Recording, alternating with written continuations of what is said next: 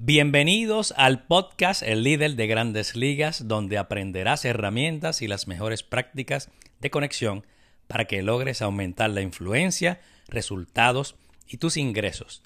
Hola a todos y gracias por estar conmigo. Mi nombre es Vilato Marrero y soy un coach empresarial en los temas de ventas, servicio y liderazgo. Hoy les preparé un tema que me apasiona y se llama Cómo aumentar tu influencia utilizando el análisis de conducta humana DISC. Eso que nos define como dominante, influenciador, estable y concienzudo. En este episodio me enfocaré en el perfil dominante para explicarlo a cabalidad y espera los demás perfiles en las próximas semanas. Muy bien, ¿qué vamos a aprender hoy? Vamos a aprender sobre tu persona y sobre otras personas. Vamos a descubrir qué nos hace único también discutiremos las fortalezas de cada estilo de personalidad. Y por último, aprender a cómo mejorar nuestras destrezas de comunicación con otras personas. Para entender un poquito más a fondo, aunque va a ser bastante breve, vamos a hablar un poquito de historia de cuándo comenzó el estudio del comportamiento humano. Ya para el mil o perdóname, ya para el 444 años antes de Cristo, el filósofo Empédocles identificó cuatro conductas que le llamó tierra, agua, aire y fuego. Luego, en el 400 años antes de Cristo, Hipócrates también identificó cuatro conductas distintas, pero le llamó melancólico, flemático, sanguíneo y colérico.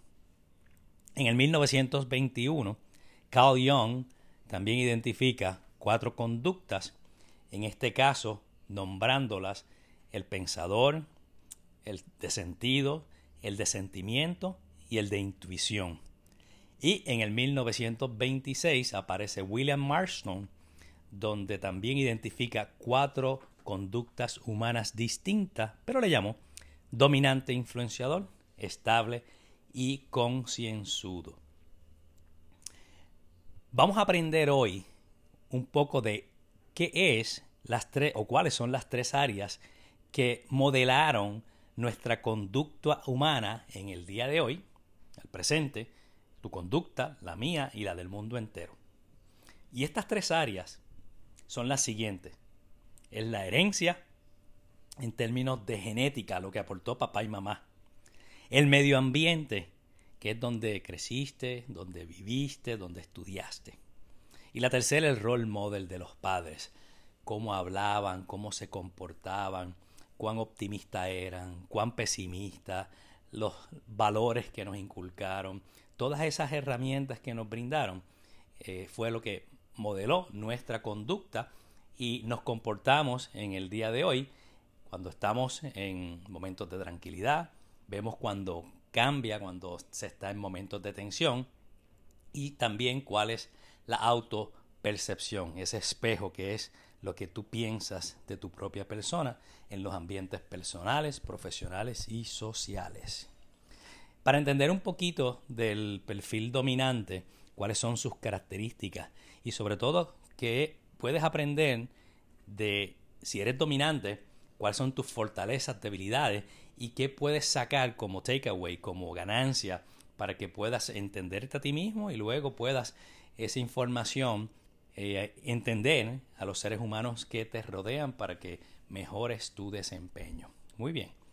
El dominante es un perfil extrovertido, lo que significa que no tiene miedo a expresarse sus ideas. Eh, le gusta el control, es decisivo, es directo y le encantan los resultados. Es bien interesante porque esta posición o este perfil lo encuentras en posiciones tradicionalmente, tradicionalmente de liderazgo, por ejemplo, posiciones de presidencia en una compañía, de gerente general, de gerente de ventas, de supervisor, porque es el grupo que hace mover a todos los demás por los resultados y la orientación hacia tareas que constantemente está buscando. Interesantemente, en estadística, dominante solamente existe en el mundo entero un mero 3%. Bastante ínfimo e interesante entender esto, pero cuando estás en el ámbito profesional, te das cuenta que hay muchos empleados y hay poco línea de supervisores, lo cual por eso te explicas que estos perfiles se encuentran en el, la fase jerárquica de una compañía. Vamos a hablar también un poquito de las fortalezas para entenderlas y cómo tú puedes identificarte, identificar a un ser querido, identificar a un líder en tu propio ambiente profesional para que puedas entenderlo, entenderla y puedas comunicarte mejor con ellos y puedas sacar también lo mejor de los resultados en los ambientes de ventas, servicio y liderazgo. Entre sus fortalezas son bien confiados en sus destrezas, son dirigidos, saben hacia dónde van y hacia dónde quieren llegar. Están orientados hacia resultados y se crecen ante los retos. Son decisivos y le encanta tomar acción. Entre sus debilidades son impacientes, pueden ser argumentativos, son sobrepoderosos y mucho cuidado con ser sobrepoderosos si eres dominante, porque ser con este comportamiento o esta conducta puedes cruzarte con personas dentro de tus ámbitos familiares, profesionales, el íntimo que es la pareja, donde con estas decisiones o forma de comportarte, ellos pueden ser sensibles, hipersensibles y puedes herir sus sentimientos, muchas veces perdiendo a buen capital humano cuando estás en el trabajo, difícil de reemplazarlo eh, por las buenas destrezas y los buenos resultados que nos tenían. Eh, y se fueron o se van porque se sienten poco valorados o ofendidos, como les comenté. También le disgusta lo que es la rutina. Se pueden convertir en workaholics y cuidado con el workaholics porque toda la vida es un balance y si se sumerges en el trabajo donde le dedica 9, 10, 11, 12 horas, pero puedes estar relegando o dejando atrás a la pareja, a la familia, que son las que resienten esta ausencia. También el ego, mucho cuidado con el ego. Manténlo en controles y en niveles adecuados. Hay tres sentimientos o conductas que impiden el desarrollo del ser humano en todos los ambientes. Y una está el ego, el orgullo y el miedo. En las cosas que debes estar enfocados, en el reto y en el control. ¿Qué te motiva?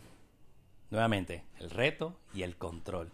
Y un dominante cuando está estático, que nada pasa a su alrededor, muy probable haga algún cambio porque está buscando ese reto, esa competencia, esos resultados.